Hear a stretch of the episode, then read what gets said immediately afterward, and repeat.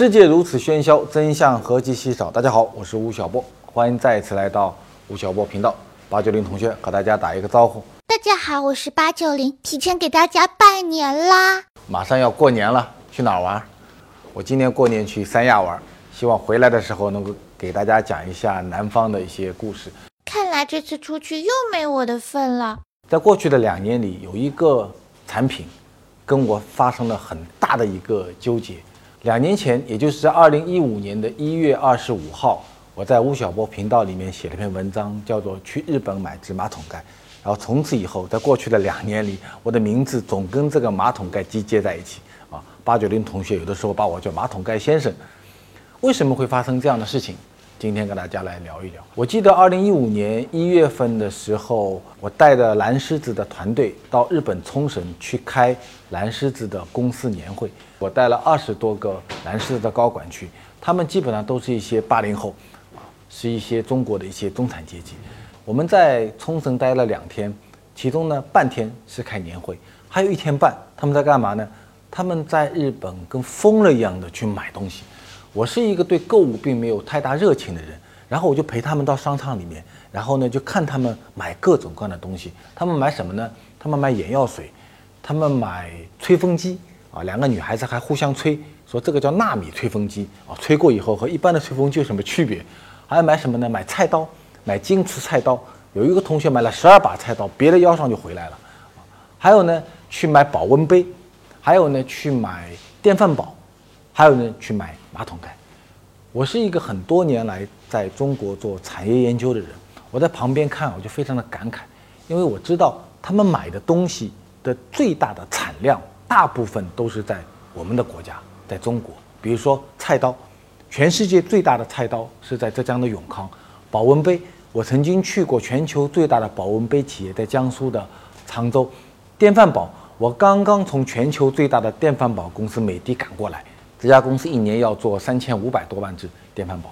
我曾经问过美的的工程师，说：“我说为什么中国能做三千多万只电饭煲，但不需要到秋叶原里面去买日本的电饭煲呢？”那个美的工程师悄悄地跟我说：“他说真的，他们的电饭煲呢好像比我们好一点。我们的人啊到日本去也会买他们的电饭煲。当时离开冲绳的那霸机场的时候，的地面上小山一样的一堆商品堆在那里面，我就非常的感慨。”这些都是我们一天半时间里面我们采购的结果，对日本经济做出了重大的贡献。我就在回来的飞机上写了一篇文章，叫做《去日本买只马桶盖》。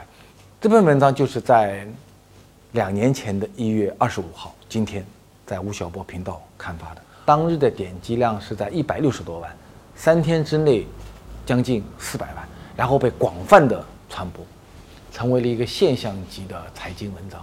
这篇文章出来以后，我非常的意外，因为我长期以来做财经写作，我觉得这也就是一篇我在从那霸机场飞回到上海虹桥机场的途中两个多小时写的一篇文章。为什么会引起那么大的反响？而且这篇文章的反响从一开始啊，带有强大的一种负面的冲击的情绪，因为文章出来以后，我们在新浪、在网易和。微信的朋友圈里面看到的第一批反驳是说，中国出现了一批汉奸，他们拿了中国改革开放所得到的钱，跑到日本去振兴日本的经济啊，这批人不爱国。第二呢，他们去买的这些东西，你看都没有买什么高科技产品回来，去买电饭煲，去买保温杯，居然还去买马桶盖。我记得在我这篇文章之前，大家并不叫马桶盖，因为我对这个行业非常的不熟悉。所以我在飞机上写的时候，就顺便写了一个叫马桶盖啊，它正式的标准的名称应该叫做智能坐便器。我记得这篇文章发表的三天后，我就收到了两份邮件，分别一个是来自于西安，一个是来自于浙江的企业给我写信写邮件，说吴先生说你脑子被拍坏了以后，现在有没有好起来啊，我们呢现在马上要在我们这个城市里面做马桶盖的对比研究啊，我们会选一批马桶盖出来。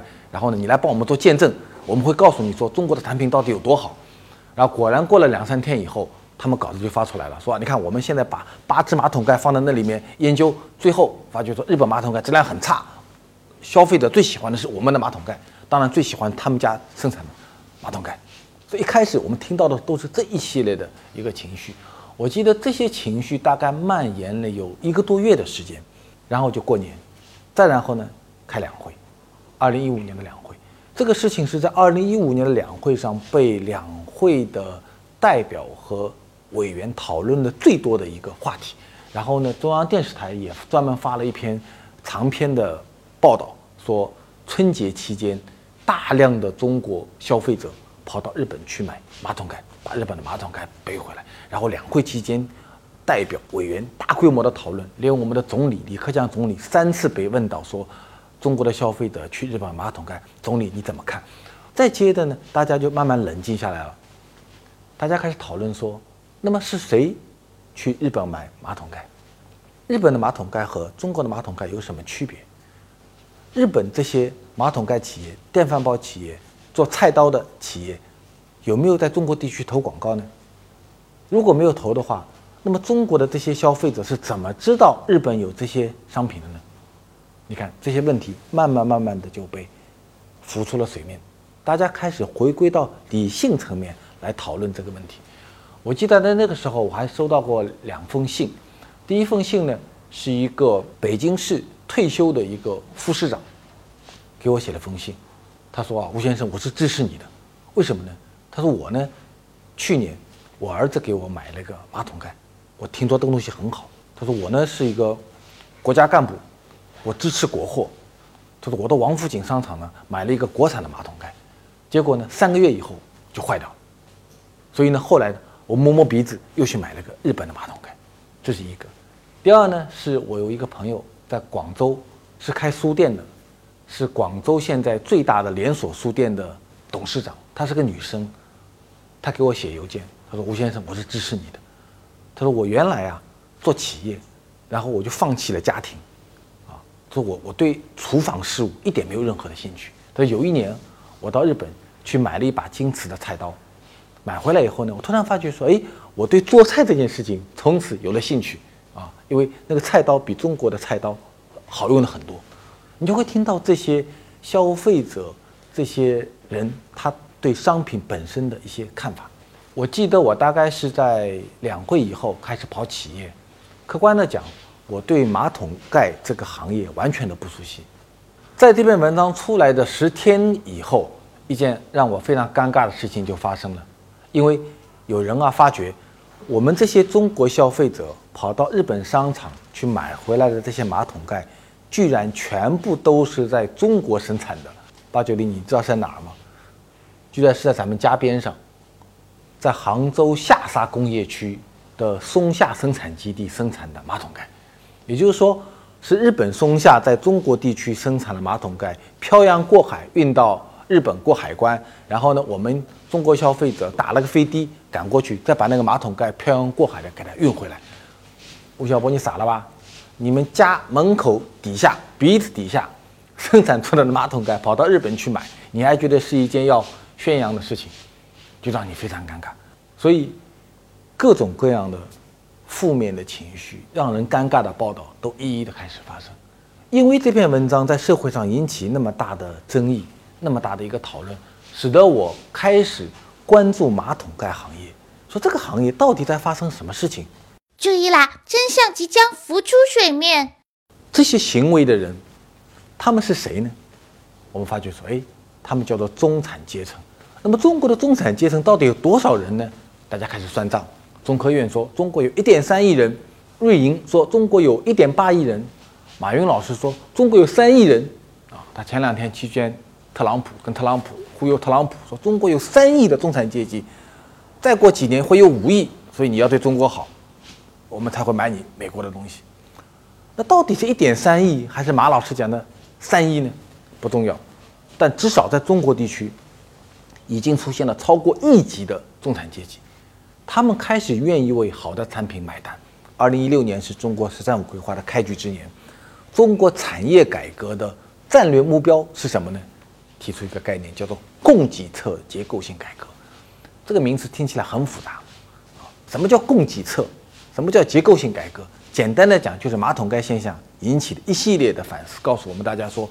中国今天产能过剩，但另外一方面呢，中国出现了超过亿级的中产阶级，他们愿意为好的产品买单。那么在供给和需求之间产生了错配，因为你庞大的生产能力没有办法生产出好的产品，所以造成这些亿级的消费者跑到国外去买产品，买回来多少呢？买了一万亿人民币回来。那接下来该怎么办呢？接下来你不应该去批判这些消费者，消费者所有的购物性行为都是自我自由的产物。所以你干的一件事情是，你要淘汰落后产能，你要让中国能够生产出好的电饭煲、好的马桶盖、好的营养水、好的奶粉，然后呢，让中国的消费者能够在中国地区花掉他的钱，完成他的消费。所以，二零一六年开始的“十三五”规划，中国产业改革最重要的特点是，需要在供给端大规模的淘汰落后产能。让那些依靠劳动力成本生产假冒伪劣、生产中低端产品的。企业在未来的五年内大规模的被淘汰掉，这就是我们今天看到的景象。同时呢，扶持那些能够生产优秀产品的企业，它可能是大企业，也可能是创业者，让他们为中国提供好的产品。那么，怎么能够提供好的产品呢？干两件事：第一，用互联网的思维来改造我们，所以李克强总理说叫“互联网加”；第二呢，提倡工匠精神，让我们的人把心能够沉静下来，认真的去做好每一个商品。互联网加将工匠精神，将完成我们未来五年的供给侧改革，这就是我们今天在产业界所达成的共识。我们企业所面临的困难，大规模企业淘汰是在这个逻辑中产生的。我们今天大量的中小型企业、新型公司的出现，是在这样的环境中产生的。这就是今天我们中国正在发生的景象。我们今天在一个中式的家具公司录像，是个上海的。可能在五年前、十年前、二十年前，中国的家庭有一个家具买回去就很高兴了。但是今天，中国出现了中产阶级，他们出现了新的审美，他们愿意为好的产品，你只要是一个适合他们消费能力的、适合他们审美的中式家具，他们愿意花几千块、几万块、十几万块钱把它买回去，所以才会有了这样的场景。所以。这些变化都是在过去两年内，我们对中国的产业和消费市场形成了一种新的认知以后的一个结果。你说那么小的个马桶盖啊，中国十四亿人口，所有的家庭中，这个马桶盖的普及率是多少呢？是百分之二。所以你知道中国人民对自己的屁股是多么的不负责任了。日本是多少呢？日本是百分之八十七。韩国呢？韩国是百分之五十六。在二零一五年我写这篇文章的时候。全中国的马桶盖销量九十万只左右。两年后的今天，我们很高兴的看到的景象是，这个行业的销售额已经超过两百万只了。而且两百万只啊，对中国家庭仍然是个很小的数据，你知道吗？我今天录像的地方在上海，上海七百万户人家，每年这个七百万套房子啊，进行二次装修的比例是百分之四。八同学，你算一下。我们一年，上海市的老房子再装修是多少套呢？二十八万套。各位，二十八万套房子，如果百分之五十新装修的房子开始装电子坐便器、装马桶盖的话，就是十四万只。今年中国整个销售量才两百万只，所以你可以想想看，它是一个多么庞大的市场。在过去两年里，它的销售额翻了一倍多。同时，在过去两年里，我们看到中国的企业家开始慢慢的把自己的注意力研究到产品本身。我在一六年曾经到北京去参加格力的一个会，董明珠董姐姐给我打电话说：“吴老师，你能不能来到北京吃一顿饭？”我赶到北京陪她吃一顿饭。格力做了一个电饭煲，弄了四个电饭煲盲测，现场做米给我们吃，把四个电饭煲做出来的米放到四个格子里面，然后让我们吃。说小波，你看哪个米比较好吃啊？我们都不知道哪只是格力的电饭煲。最后谁好不重要，重要的是什么呢？重要是格力愿意有勇气让自己做的这个电饭煲和日本电饭煲做比较。你看，今天在中国做电饭煲的不仅是美的了，格力在做，连小米都在做电饭煲。所以大家都看到了消费升级的一种可能性。同时呢，我们开始重新想象马桶盖。在过去两年里面，还有一件很有意思的事，我至少接到了两个邮件，写给我的吴老师，你能不能帮帮我？这两个人都是做发明性专利的。他说我手上有一个专利，我能够让大家重新定义马桶盖。我给大家看一张表，大家看视频上这张表，这张表是中国的一个行业协会做的一个分析。大家看到它所有这张表中，它最大的需求是什么呢？是说有一天我坐在这个马桶盖上的时候，做完以后，马桶盖告诉我说：“吴先生，今天早上你的心跳是多少？今天早上你的血液浓度是多少？今天早上你的尿液质量是多少？”马桶盖变成什么呢？马桶盖变成了我们每一个人的健康管理的入口。说我们在马桶盖上装一个传感器，装一个检测仪，从此以后早上起来以后，你就对你今天的身体状况有了解。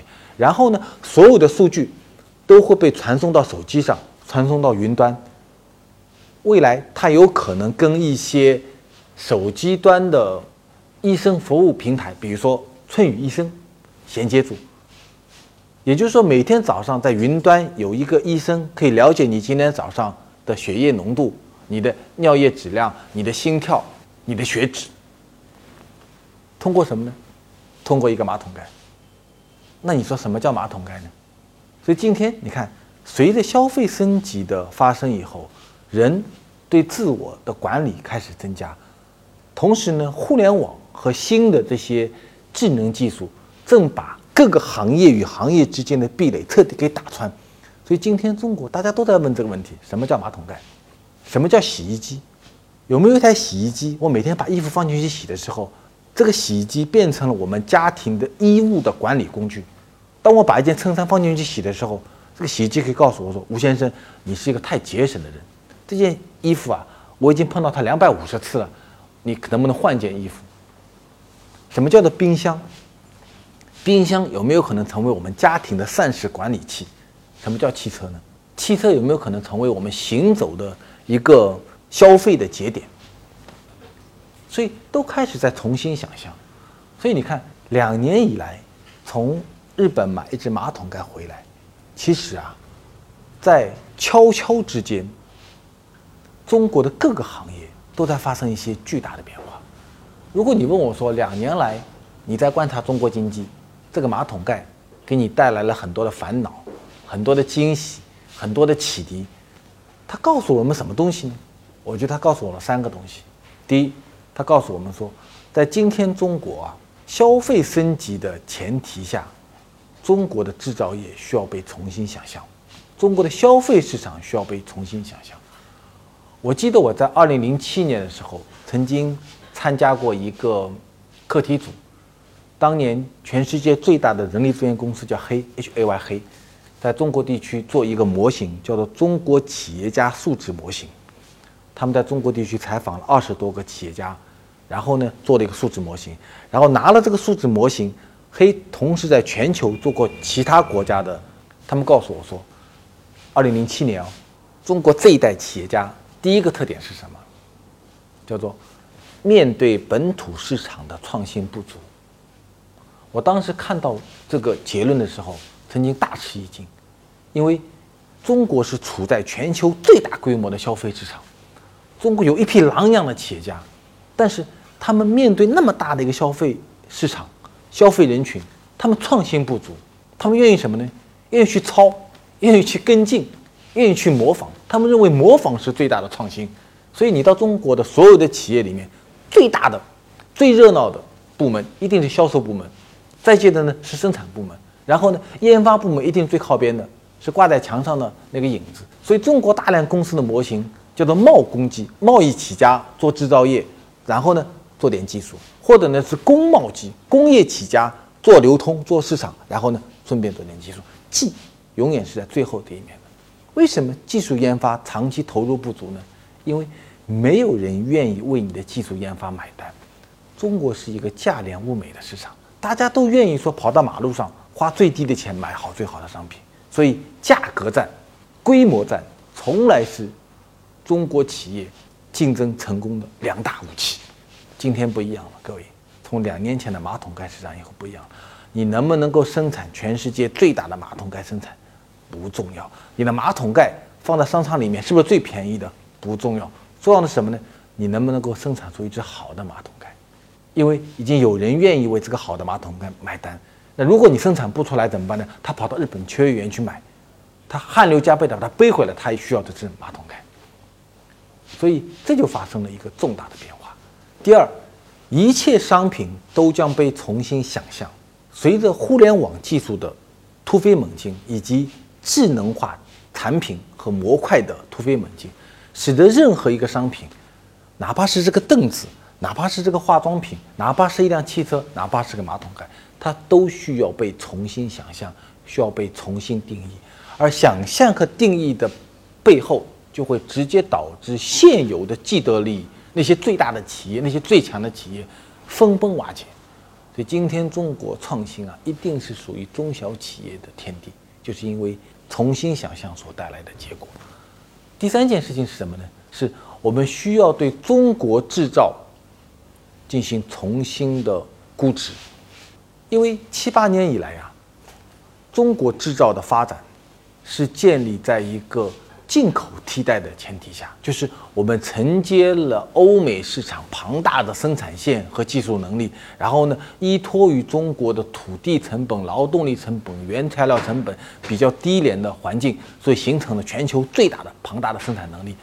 但是在今天，你会发觉说，哎，很可能我们的某些能力丧失掉了，这也是这两年中国产业界所面临的最大的问题。比如说，哎。我们的土地成本优势丧失掉了，土地变得越来越贵了，对不对？然后呢，我们的劳动力成本的优势丧失掉了。我们跟东南亚、东盟各国相比，我们劳动力的成本要贵两倍、三倍，甚至贵六倍。然后呢，我们的税收优势下降掉了。然后呢，我们对外资没有超国民待遇了。中国制造业的这个综合税负呢，跟美国比较的话，比它高百分之三十五。所以呢，我们看到很多企业开始外迁了。迁走，你能拦得住吗？你能拦得住郭台铭把工厂迁到印度去吗？你拦不住他，对不对？该走的一定会走，为什么呢？因为他当年是这么过来的，这个叫做漂的产业，他们当年也是这样漂洋过海，从美国、欧洲、日本、台湾地区漂到中国大陆来的。那么今天随着我们成本的不断的抬高，他必须会飘走，他一定会被飘走。那飘走了以后，剩下来的是谁呢？剩下来的就是那些。能够生产高品质产品，能够面对中国的消费升级，能够把全球最好的工业设计、智能技术引进到中国的企业，所以你不用担心，不用担心那些飘走的企业，它是一定会被飘走的。你不用担心那些垮掉的企业，在刚刚过去的二零一六年，中国的福建地区、广东地区、浙江地区、江苏地区出现了大规模的中小企业倒闭，没有关系的，该倒的是一定要倒的。该走的是一定要走的，但是在倒掉和走了的同时，各位，中国仍然会是全球最大的制造业国家。为什么呢？留下来的那些人，必须要变成新的物种。你今天生产马桶盖的方式，一定跟两年前、三年前、五年前不一样。而且，你即便在今天已经形成了马桶盖制造很大的能力，并不意味着三年后、五年后你仍然会在这个市场上是最大的，因为这个马桶盖。正在被重新想象，这就是中国正在面临的商业世界。二零一七年，中国的每一个行业仍然存在巨大的不确定性。两年来，我们所达成的共识，慢慢的正在变成真实的事情。希望在一年后、两年后，我们有机会在吴晓波频道里，在这里和八九零同学一起，再给大家讲一个新的中国马桶盖的故事。我希望。我们在一年后、两年后听到的东西，是我们今天所完全无法想象到的事情。这就是正在发生的中国故事。吴老师，请问怎么样才能在规定时间内提高工作效率呢？哦，我做事情一般会这样的，就跟啃甘蔗一样的，你是先吃苦的一端，还是先吃甜的那一端？所以我如果做工作，我一般会把一天时间里面。需要紧急完成的事情，或者需要比较费脑子的事情，会在前面两三个小时把它压缩，把它完成，然后呢，慢慢再来处理后面的事情，就跟一个倒金字塔式的模式是一样的。这样呢，会你会至少会一天下来以后，呃，你不会耽误事儿，重要的事情先把它完成掉。那么可能有些事情完成不了，那慢慢慢再往后面拖。倒金字塔式的任务安排可能是一个好办法。吴老师，我平时经常加班，每天大概就一个小时的学习时间，你有什么好建议吗？哇，我觉得你每天有一个小时学习已经是非常好了。对，呃，其实第一，你一一天如果有一个小时，呃，读点书，做点笔记，沉浸的想些问题，我觉得已经是够了。太多反倒不好。另外呢，就是我觉得你可以用更多的休闲的方式来补充自己的知识，因为今天啊，所有的知识并不只出现在书本上面，是你坐下来要学习的。你比如说，听听好的音频，看看好的视频，或者在朋友圈里面订阅一些好的产品，其实都是一些很好的办法。另外，我觉得学习很可能是读万卷书行千里路，就是我觉得旅行。